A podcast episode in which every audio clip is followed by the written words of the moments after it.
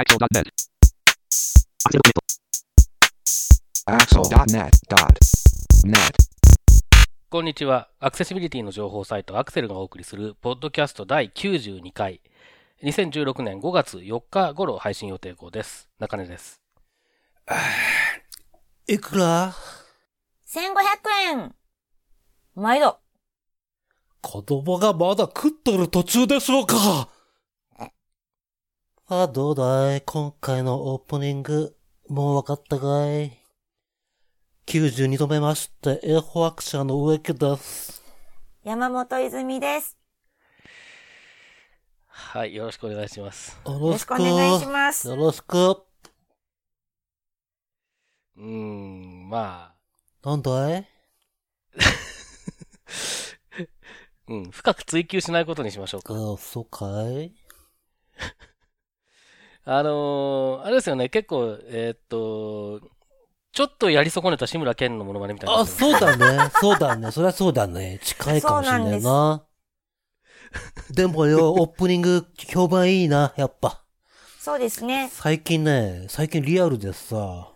聞いてます。いつも聞いてます。面白いですね。なんてね。いやー、やっぱリスナーの皆さんは僕の味方だな。なんで黙ってんだ、君たち。おい、おい。いや、まあ、あの、リスナーの気持ちはリスナーにしかわからないのでね。そうだよええそうだよ僕にはよくわからないことですよ、それは。そうだよ。リスナーさんあってのポッドキャストだからね。そうですそうですね。ねうん、そうだよ。てなことで、まあ、ゴールデンウィーク真っ只中の配信になっていますが、と言いながら、実はちょっと、今晩、友達たちと鍋パーティーをするんですよ。今晩？はい。お、あの、ゴールデンウィーク真っ只中に。うん。でほ、まだ何鍋をするかを決めていないんですが、うん。中根さんと植木さんは、この時期に鍋をするなら何鍋がいいと思いますか？それはあの、冬とかじゃなくて、このゴールデンウィークにやるならという。そうですね。あとこの、今日東京はとても天気がいいんですけれど、はい。まあそれとゴールデンウィーク真っ只中の鍋といえば、をするんであれば何鍋がいいかなと思って、ちょっとお二方に相談したいなと。うーん、うん、うん、季季節感がない感じですな、なんかな。そうなんですよ。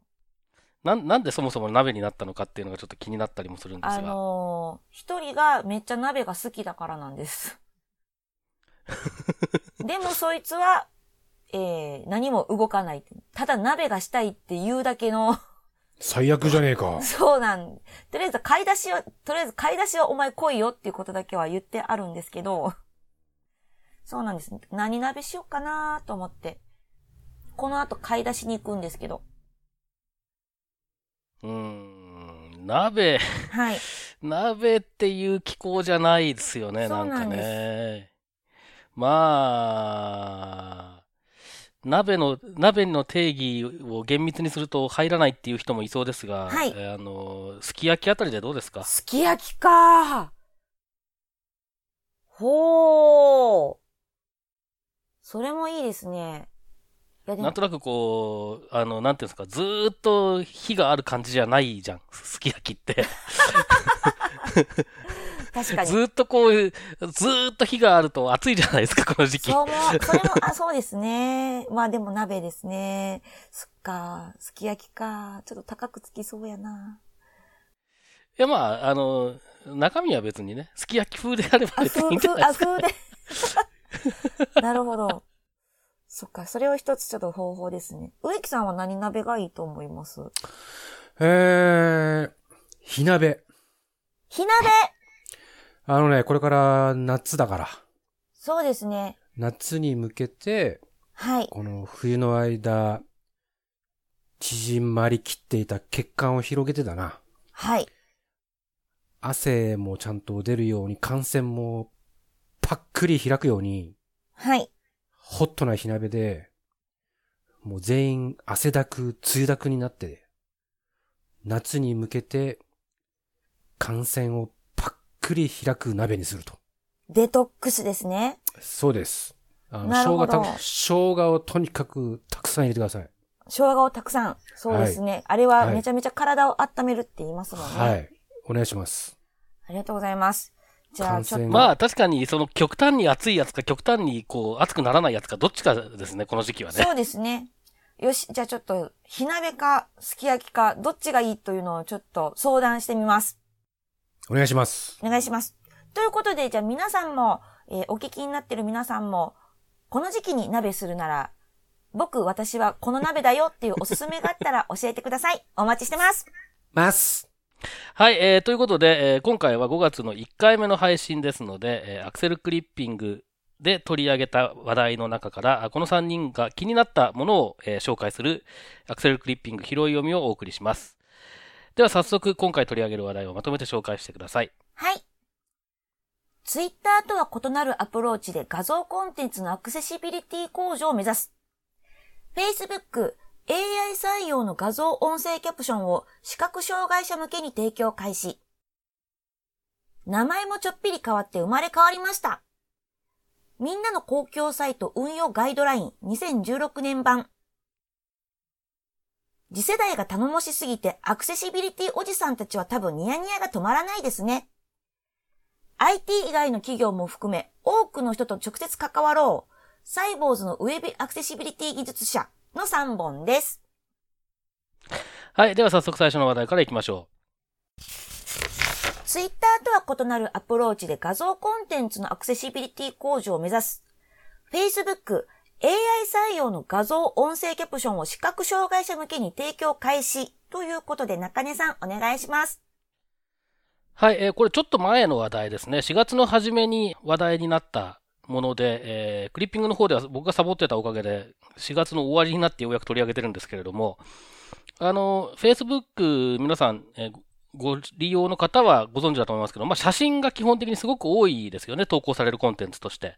で、あの、写真一枚一枚に、まあ、説明というか、あの、な、何をしてる写真ですよみたいなことを書いてる人も時々いるんですけれども、そうじゃないと、まあ、基本的には、オルトもつかないし、僕が、例えば、えー、スクリーンリーダーでアクセスして見ると、まあ、写真みたいなことしか言わないんですね。ちょっと正確なところ何て言ったか覚えてないですけど、写真なのか画像なのか。で、あの、ものによっては投稿した人の名前がオルトに入ってるような感じで、えー、見えるものもあるような気がするんですけれども、まあ基本的にはそんな感じで、何が映ってるかっていうのは正確には全くわからないと。で、えっと、キャプション的な形で、あの、説明をちゃんと書いてくれる人も時々いて、そういうのは、まあ、それと合わせて読めば、あの、写真が何なのかっていうのは大体想像がつくし、あ、なるほどと思って、えー、結構楽しめたりもするんですけれども、まあ、そういうのはどっちかというと少ないわけですね。で、そういった状況を改善しようということで、Facebook が動いたわけですが、あの、写真をですね、自動的に AI を使って解析して、そして自動的にキャプションをつける、えー、説明をつけるという仕組みの試験運用を始めましたというのが4月の初めぐらいの、話題です。で、これは iOS の Facebook アプリでボイスオーバーを使ってアクセスした場合に、確認できるような形で提供されてます。で、これが、えー、つい最近ですね、4月の終わりぐらいになって、Android 版でも、えー、同じ機能が使えるようになりましたよというツイートが Facebook のアクセシビリティチームのアカウントから流れていて、これもクリッピングの方では紹介しています。で、えっ、ー、と、これの面白いところはですね、あの、確か前回の拾い読みの時には、ツイッターの画像に、えっ、ー、と、オルトをユーザーが付けられる、投稿する人が付けられるという機能が追加されましたというのを取り上げたと思いますけれども、Facebook の場合はこれユーザーがやるのではなくても、システムの方でやってしまおうということなんですね。で、多分ですね、これちゃんとまだ確認してないんですけど、ユーザーの側では、あの、投稿したユーザーの側ではどういうキャプションがついてるかとかって確認できないんじゃないかと思うんですね、今のところは。で、えっ、ー、と、自動的に付けられたものを、まあ、ボイスオーバーを使って iOS の Facebook アプリを使ってアクセスしてる人、それからトークバックを使って Android の Facebook アプリを使ってでアクセスしてる人、こういう人たちには読み上げてもらえるけれども、その他の人には多分見えないんじゃないかと思うんですね。ということで、あのー、まあ、なんというか、非常に、あのー、目立たないっちゃ目立たないような実装のされ方をしていて、あと、かつ、これ、その、本当だったらこういうキャプションをつけたいのになって思うような、えー、投稿をした人がいて、もその人のニーズっていうのが満たせるような仕組みにはなってないのかなという気がちょっとしていて、これもまだ正確に確認したわけではないですけれども、えー、という状況があるので、そこがまあちょっともったいないというか、今後の課題なのかなという気がしてはいるんですけれども、ただやっぱりアプローチとしては面白いなと思います。で、実際僕も、えっ、と、昨日か一昨日か、たまたまあの表示した写真に人が2人写ってるみたいな英語の説明がついてたりとかですね、えー、なんだっけな、えー、っと、人が2人、2、2パーソンズっていうのと、あと、クローズドウィンドウっていう、まあ、まあ、窓、閉じてる窓っていう、まあ、単語がね、こうね、なんか、羅列されてるようなキャプションなんですね。あの、そういうのがついてるのを見て、おお、ついてんじゃんと思ったりもしたんですけれども、あの、なので、ちょっとその、なんていうんですかね、そういうふうな形で自動的につけるので、あの、正確かどうかは別として、えー、キャプションがついてない写真の数っていうのは割合としてはすごく減るはずなんですね。一方、ツイッターの方のアプローチっていうのは、えー、つける人は多分正確につけるだろうけれども、ついてる割合っていうのはそんなに増えないだろうなって気がするので、これちょっとどういう風な形になっていくか今後、あの、お互いいいとこ取りをしてほしいなっていうのは正直思うんですけれども、注目していきたいなというふうに思います。こちら、植木さん、試されました？はい、えーと、ちょこっとだけですけど、英語で確かに説明をしてくれますね。今、今のところ日本語の投稿であってもですけど、その Facebook の場合は、えーと、イメージメイコンテインっていうのがまあ決まり文句で頭についていて、ね、画像には次のことが含まれてるかもしれないみたいな。で、その後にその機械的に解析した、えー、説明文をこう読んでくれるんですけど、あの、ついこの間マーク・ザッカーバーグが Facebook のタイムライン上で、あの、もともと IBM にいた全盲のエンジニアでマット・キングさんって方がいらっしゃるんですけど、彼が去年かな ?Facebook にジョインして、Facebook のアクセシビリティチームのエンジニアとして今、えっ、ー、と、いろいろ研究開発進めてるんですが、まあ、彼に、マット・キングさんにインタビューする形で、えー、その AI を使った画像解析のデモとかをこう見せていて、まあ、そこでもやっぱり、あの、イメージメイコンテインで、屋外で3人の人が映ってて、笑ってるみたいな、なんかそんな説明を、機械的な説明がされるところを紹介したりしてましたけど、まあ、あの、場所、屋外で、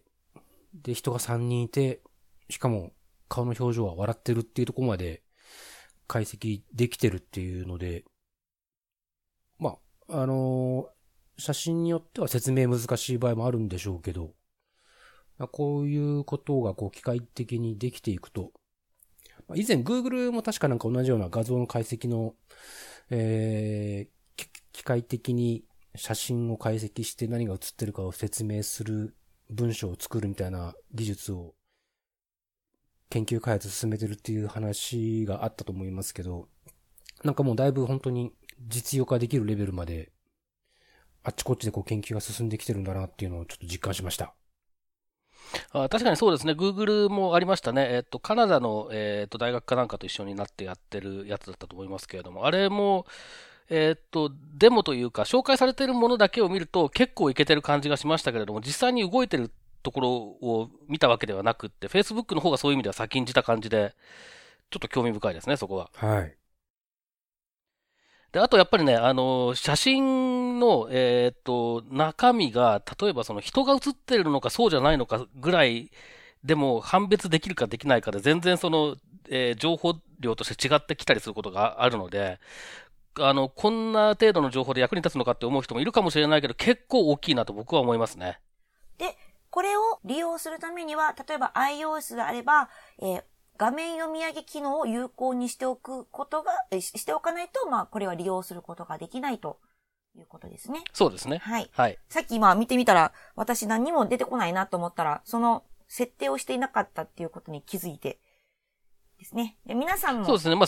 設定をしていても結局、あの、見た目的には多分何も変わらなくって、えー、読み上げてくれて初めてわかるっていうものなので。えっと、えー、あ、そっか。はい。これ、あのー、私はまだ試してないんですが、この、えっ、ー、と、記事のところにキャプチャー画像があって、その、どういうキャプションがついているかっていうのは、ちょ文字で表示がされてるっぽいんですけれど。これ植木さん試されたんですよね？ど、どんな感じでしたか？俺がやった時には出なかったぜ。読み上げだけだったぜ。違う人出てきちゃったな。多分これさ、説明用に乗っけてんだねかな。あー、なるほど、ね。わかんないけど、わかんない、わかんないけど。志村系に聞こえるかもしれないけど違うよ。ありがとうございます。多分、あの、いろいろな説明、いくつかの記事、あの、紹介したもの以外にもいくつか読んだんですけれども、それを見た印象だと、表示はされないんじゃないかなと僕は勝手に思ってました。なるほど。なので、多分、あの、見てるだけだと気づかない可能性があります。うわー、なんて、なんて書かれるのかめっちゃ気になります。自分の投稿した画像が。続きまして、名前もちょっぴり変わって生まれ変わりました。みんなの公共サイト運用ガイドライン2016年版ということで、植木さんお願いします。はい、えー、ということで、えっ、ー、と、4月の20日に総務省からみんなの公共サイト運用ガイドライン2016年版というのが公開されました。えー、っと、実はこれは先週発行されたアクセルのメルマガの連載の中でもえー、全体的な概要をご紹介してるんですが、えー、まあ、皆さんご存知の通り3月22日に JIS X8341-3 が改正されまして、2016年版が公示されました。で、まあ、それを受ける形で、この、えー、総務省が公的機関、まあ、省庁とか自治体とか、えー、そして公的機関の職員向けに、まあ、これまでも提供して来てたんですが、実数企画への対応を進めるための手順書、えー、みたいなもので、今までは、あの、みんなの公共サイト、運用モデル、モデルって言ってたんですけど、今回の2016年版から、えー、みんなの公共サイト運用ガイドラインと、ちょっと名前がちょっぴり変わってるんですが、で、今回まあ、えー、っと、内容的にはその手順書的な、えー、本体と言えばいいですかね。そっちのドキュメント、前回2010年版はちょっとあっさりした感じになったんですけど、今回また結構しっかり作り込まれて、あとまあ一冊にまとまったっていうのも大きいんですが、まあこちらの本体の概要は、皆さんメルマガを 購読されてない方もこの機会にメルマガをぜひご購読いただきまして、ご覧いただければと思うんですが、今日はあの、えっ、ー、と、メルマガの方では取り上げなかった Web アクセシビリティ取り組み確認評価表っていうのが Excel ファイルで配布されてるんですが、そっちをちょっと簡単に紹介しておこうと思ってまして、えっ、と、これは今回の2016年版で初めて提供されているものなんですけど、えっ、と、表が2つに分かれてます。団体としての取り組みと、個々のホームページの取り組みっていうことで、シートが2つに分かれて、2種類のシートに分かれてるんですが、例えば、えー、イズイズが、そうですね、えー、東京都知事だったとしましょうか。都知事です。今何かと話題の。はい。君がね、君が土地によっても僕は別荘なんか行かせないからね。えー、行きたい。ダメだよ。覚えとけよ、この野郎。えっと、団体としての取り組み、っていうか東京都としての取り組みということで、えー、大きく二つです。基本的対応の徹底がされているかどうか。もう一つは段階的に取り組みを拡大しているかということで、例えば、えっ、ー、と、基本的対応の徹底の方では、対象の把握ということで、まず、東京都として、えー、ちゃんとアクセシビリティ確保していく対象になるのは、これとこれとこれですっていうのはちゃんと決まってるかどうかみたいなことですね。で、あとは、東京都としてのガイドラインをちゃんと作ってるかいと。もちろん実数企画をベースにしてもらえばいいと思うんですが、えー、ちゃんと東京都としてのガイドラインを作ってるかなみたいな話です。で、もう一個は段階的拡大っていうことで、多分ほとんどの、えーと、自治体公的機関さんは、いわゆる公式ホームページ。なぜ未だに自治体皆さんが公式ホームページっていう、ホームページって呼ぶのかよくわかんないんですけど、えー、それはいいとして、まあ、東京都の東京都ってググった時に出てくる、まあ、東京、東京都のウェブサイト。そこは多分中心な、まあ、最初にまずやるることになると思うんですけど、結構自治体でいろんなサイトだったり、システム、ウェブシステムだったり、規模が大きければ大きいほどいろんな別サイトとか、ウェブシステムとか持ってたりするんですが、どこまでこう、範囲を広げてますかとか、ちゃんとこう範囲を少しずつ広げてってますかみたいなことをですね、まあ自己採点して、え、点数つけるみたいなやつなんですけど、まあ団体として、イズイズ都知事が東京都全体に対してどれぐらいちゃんとできてるかっていうのをここではまあ20点満点で採点をします。はい、で、そのイズイズイズ都知事に使われる形で、例えば私が何かのこう、東京都が運営しているウェブサイトのウェブマスターだった場合、はい。私はその個々のホームページの取り組みという別のシートを使ってですね、えよりこれはまあ実務的といいますか、そのウェブサイトの制作、運営に関わるポイントについて、こちら合計30点満点です。ですからさっきの20点満点と合わせると、はい、まあ、東京都として50点満点になるっていうようなことなんですが、じゃあ私がチェックするのは何かというと、継続性、それから実現内容の確認と公開。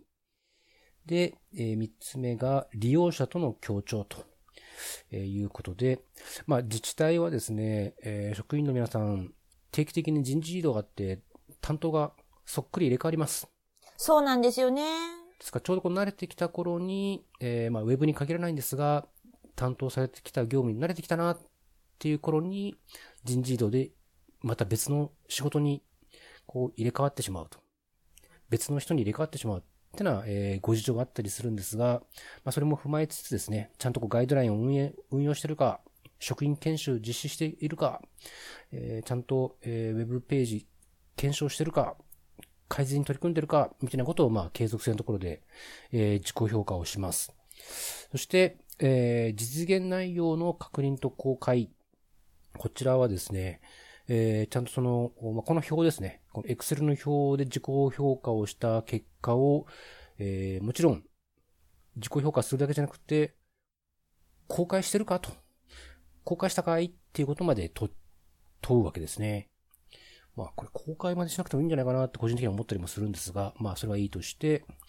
あと、アクセシビリティに対してもちゃんと、えー、実施企画に基づいて試験を実施したり、その試験結果を公開したりしてますかと、えー、いうのを評価しますと。で、最後が利用者との協調ということで、まあ、東京都であれば、都民の皆さんから、東京都のウェブサイトについて使い勝手とか、えー、改善してほしいこととか、まあ、いろんな意見があると思うんですが、そういう意見収集にちゃんとこう取り組んでるかとか、えー、で、そのいただいた意見をもとにして、ホームページの改善をしてるかとかですね。あとは実際に、えー、まあ、いわゆるユーザビリティテストみたいな感じで、都民の方にモニターとして協力してもらって、実際にこう、使い勝手なんかを評価してもらってるか、みたいな、まあ、そういった取り組みを、まあ、えー、Excel で、えー、自己採点して、何点だったかっていうのを、まあ、定期的に、これ年1回とかでいいのかなそうです。なんかこれ見てみると、あの、毎年やってるか、過去1年以内か2年以内か3年以内かっていうので点数が分かれているっぽいですね、内容は。ですね。はい、で、まあ、あの担当者が変わっても、ちゃんとこの評価表で点数をつけていくことによって、前年度よりも確実に一歩進んでるかどうかっていうのをまあ確認していきましょうと。でもしその、えー、逆に退化しちゃってる項目があったら、ちゃんとそれは次の年度以降の重要課題としてもう一回きちんと取り組みし直しましょうっていうことだと思うんですけども、あの、やっぱり Web ってアクセシビリティに限らず、ウェブサイトがある以上、どんなテーマ、どんなカテゴリーのチェックであれ、永遠に続くテーマだと思いますので、その時その時だけなんかこう、スポット的にわーってやるとかっていうんじゃなくて、ちゃんと継続して、えー、取り組みがされていて、まあ、結果として年々全体としてこう、向上していってるかどうかっていうのを、えー、この表を使って自己評価ですけど、まあ、ちゃんと確認していきましょうということで、まあ、今回新しく作られたようなんですが、まあ、どれぐらいこれが実際にこう、ちゃんと活用されて、えー、まあ、さっきも、さっきも言ったように、えー、ウェブで公開しなさいみたいなことも書いてあるので、えー、まあ、ちゃんと公開する、公開までする公的機関が出てくるかどうかちょっとわからないですが、内容的には結構、うんうん、確かにこの辺はチェックしてほしいよねっていうポイントが網羅されている気がするので、えー、公的機関の担当者さんには活用していただけたらと思いますし、意外とこれ公的機関じゃなくても使えるかもと思ったりもするので、まあ、アクセシビリティ対応といいますか、まあ、特に実数規格を基準にして、えー、アクセシビリティの確保向上に取り組んでいこうとしているウェブ担当者さんであれば、皆さん使っていただけるものかもしれないなと思って、えー、ご紹介しました。はい、ありがとうございます。これ、中根さん、この件に関して何か気になる点とか、意見とかありますか？ありません。せん。すごい、面白い。あのー、いや、えー、っとね、はい、まあ、あの、いい、いいことですねっていう感じですけど、あの、植木さんの話もありましたけど、結構その、やっぱりアクセシビリティに限らず、こう、なんていうんですかね、継続的にずっと状況を確認し続ける。で、えクオリティを保ち続けるっていう取り組みが、意外に Web ってできてないところがあるなって思うことが多いので、まあ、アクセシビリティに限らずこういうことをやった方がいいだろうなと思うし、で、アクセシビリティに関してやるときにこういう項目っていうのがちゃんと明確にされたっていうことはいいことだなというふうに思いますね。私も今とか、その PDF とかいろいろと読ん、見てたんですけど、えっ、ー、と、今のはガイドラインの方ですね。ガイドラインです。はい。156ページぐらいあるんですが、まあでも抜粋してみていると面白くって、そのうちの一つ今気になった、面白いなと思ったのが、あの、外部発注等における取り組みっていう102ページにあるんですが、ホームページ等の新規構築を行う際とか、リニューアルを行う際にも、ウェブアクセシビリティの対応に取り組むことが重要ですっていう、あの、外部発注の準備からちゃんとプロジェクトでウェブアクセシビリティの対応を考えましょうね、計画して実行してくださいね。っていうことが書いてあることが、すごくいいなと、こう制作サイドから見ると、ありがたい話、これはよくよく読んでいただけたら嬉しいなと思いました。そういったところも書いてあるので、これは、あの、ウェブ担当者以外でも、この制作サイドの方々もこのガイドラインは目を通しておくと、すごく今後の取り組みとか、えー、動きにの材料になるんじゃないかなと思いました。続きまして、次世代が頼もしすぎてアクセシビリティおじさんたちは多分ニヤニヤが止まらないですね。IT 以外の企業も含め多くの人と直接関わろう。サイボーズのウェブアクセシビリティ技術者という記事を私ちょっと拾ってみました。こちらなんですが、アットマーク IT というメディアの中の記事の一つになっています。で、あの、記事っていうか全体のシリーズとしては、新卒の方に向けて、すでに働いてらっしゃる方のインタビューで、採用の面接とか頑張ってねっていうことがいろいろとシリーズでなっているんですが、そのうちの一つで、サイボーズのウェブアクセシビリティ技術者ということで、サイボーズという会社のエンジニアの小林大輔さんのインタビュー記事になります。で、記事自体は新卒の方の、その、これから就職活動しようと思っている方に向けた記事なんですけども、中では小林さんが今、えー、サイボーズで取り組んでいるウェブアクセシビリティのことについての触れていて、なんかちょっと記事自体をちょなんかちぐはぐはしているんですが、その部分の中のウェブアクセシビリティの取り組みについて、えー、とても、えー、共感できるインタビューだったので、ご紹介したいと思っています。で、小林さん自体が、えー、アクセシビリティ、ウェブアクセシビリティを意識しだしたのは、サイボーズに入社してから研修中に弱視の方がいらっしゃって、その方がサイトを見るときに3倍に拡大しながら、すごく画面に目を近づけて、ウェブサイトとか、そうサイボーズとかでもそうですけど、画面を見ていたことにすごく衝撃を受けて、自分たちのサービス、社内のサービスでもこのように使いづらい人がいるっていうのはおかしいやろっていうところから取り組まれたそうです。まあ、このようにきっかけっていうのはあると思うんですが、そこから今年の3月にフロントエンドカンファレンス2016というのが大阪で行われていたんですが、まあ、フロントエンド技術者のための、技術者の方々が集まるカンファレンスで、小林さんはウェブアクセシビリティのについてのセッションを行っていらっしゃいました。その時のスライドが、の内容がとても良くて、私ももうあの公開された時に何度か読んでいて、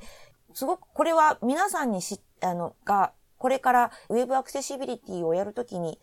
作るときに自分たちが何を目指していけばいいのかの指針になるんじゃないかなと思いました。例えばそのうちでは、一つでは、ユーザーは私たちの製品にアクセスすることで何にアクセスしようとしているのかっていうことを考えましょうっていうことだったんですね。なので、先ほどのガイドラインのところの植木さんの話にもありましたけども、誰に向かって何を目的にしているのかっていうのをしっかりともう一度考えましょうっていうのを、社内であったりお客さんに啓蒙していくということが大事だよっていうことが書いてあって、すごく改めてそうだよねって思ったので、もう一度これはスライドを見直すのも面白いなと思いましたし、このスライドは先ほどの紹介した、えアットマーク ID のインタビューの記事の中にもリンクがありますので、ぜひご覧いただけたらなと思っています。ということで、で、あの、まだお若い方々がですね、このように、ウェブアクセシビリティについて、いろいろと技術者、エンジニアの方であったりとかが、いろいろと意識持って取り組んでいる話を聞いていると、植木さんや中根さんや木立さんやいろいろはじめ、アクセシビリティおじさんたちも、いろいろとニヤニヤが止まらないんじゃないだろうかなと思って紹介しました。ってなことで、この記事、中根さん、この小林さんの取り組みであったりとか、こう、今から若い方々の世代の方々が、どんどん最近ウェブアクセシビリティに興味を持って、実際にお仕事で取り組んでるっていう話っていうのはまあ、それは当然そういう人が増えることはいいことなんですけど、全然その、うん、まだまだ少ないので、はい。困ったなっていう方が強いですよね、気持ちとしては。ああ、そうなんですね。で、そうですね。まあ、一人、一人、一人有力な人が出てきただけでは全く安心できないので、うん、もっと増やしていかなきゃなっていう気持ちの方が強くて、あんまりその、うーん、そうですねそ、ほっとしたという感覚も特になく、こう、こういう人たちを巻き込んで、いかにコミュニティを大きくしていくかっていうことを真剣に考えなきゃなと思いますけれども。そうですね。うーん、そうですね。でまあ、あとやっぱり、その、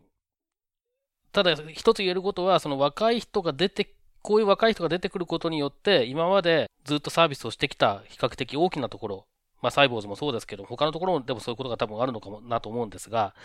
とそういうところがアクセシビリティっていうものに目を向けてくれるきっかけになってるのかなと思っていて、で、まあ若い人が出てこなきゃ目を向けてくれないっていうのも困ったもんだなっていう、うん、気持ちもちょっとあったりしてですね、なかなか複雑なものはあるんですが、とにかくいいきっかけになってることだけは確かだと思うので、その、そこういった取り組みをいかに、まあ、あの発展させていってもらえるかっていうところに期待しつつ、もちろんそのコミュニティとして、えっ、ー、と、なんていうんですかね、あの、一緒にできることとか、なん、何なのかってことをしっかり探していければなというふうには思いますね。はい。まあ楽しみですよね。これ、植木さんはこの若い方々がどんどんアクセシビリティに取り組みをしているっていうお話は、アクセシビリティおじさんとしていかがですか？あのね、まずね、言っときたいんだ。何ですか？僕はね、アクセシビリティおじさんとは思ってないね、自分のことを。えっ、ー、と、アクセシビリティまあ、アクセシビリティシャンだね。あ、あ、アクセシビリティシャン。うん。あのね、はい。アクセシビリティおじさんって自称で呼んでる人がいるけども、はい。僕は好きじゃないんだな、実は。あ、そうなんですね。そんなアクセね、シビリティシャン。関係ねえよ。あ、年とか、年なんてさ。まあ僕ねから見たらまだまだヤングボーイだよ。ヤングボイスか？うん、まあ、この間本人にも言言ったんだけど。お前がおじささんと言うなと。ん、うん。俺はどうなるんだと。ですね。まあ、まだまだね、そんな時期じゃないんですよ。そうですね。ええまあずっと、あの、アクセルと他でもそうでしたけど、アクセシビリティ界隈で、うん、高齢化が進んでいると、だだいぶ昔から懸念されていらっしゃいましたが、まあ、それはね、でもウェブ業界全体じゃない、まあそれもそうですね。うん、だっうてん、確かにそうかもしれない。スピーカーの顔ぶれ、どれも変わってないでしょ、そんなに。本当そうなんですよね。イベントと。か見てもね。うんまあ、それは、それはいい、それはいいんだけど、はい。えっと、僕はその、年齢動向、もちろん、えっと、若い人たちがどんどん取り組んできて、その、えっと、経験とかそういったものをこう、カンファレンスなんかの場でシェアして、どんどんまたひさらに広げてくれるのは全然もう、うれ、嬉しいことなんですけど、はい。そその年齢動向よりは僕はどっちかっていうとそのサイボーズさん、今回のサイボーズさんとか、えーっと、去年ミートアップ、アクセスミートアップにも来てくれたチャットワークの森谷さんはい。みたいに、その、企業の中にそういう人が出始めてきたっうんて。いうことの方が僕は意味があると思っていて、はい。あの、まあ、この間3月の C さんでもやっぱり感じたんですけど、まあ、向こうはあの法律とかがあるので、それがきっかけになったりもしてますけど、やっぱりもう、ある程度の規模の企業には、アクセシビリティを専門にやる人が数人とかじゃなくて、もう10人単位でいたりする感じで、結構、そういう求人募集自体が結構出てたりもして、で、結構メジャーなところからメジャーなところにこう、アクセシビリティ担当者としてこう、転々とするというか、転職していくっていう人も出てきたりしている中で、まあそういうのをこう、特にアメリカなんかに目の当たりにするわけですけど、まあ日本でも少しずつ、まだ全然数は本当に数えられるぐらいでしかないかもしれないですけど、なんかこう企業の中でそういうえー、なんかアクセシビリティみたいなことをちゃんと考えて取り組みをする人たちが出てきてるっていうのはすごくいいことかなと思って今回の、えー話も聞いてました。はい。はい。でやっぱりこの記事を読む、読んで思うのは、あのー本当に、あれですね、きっかけになる、そういう、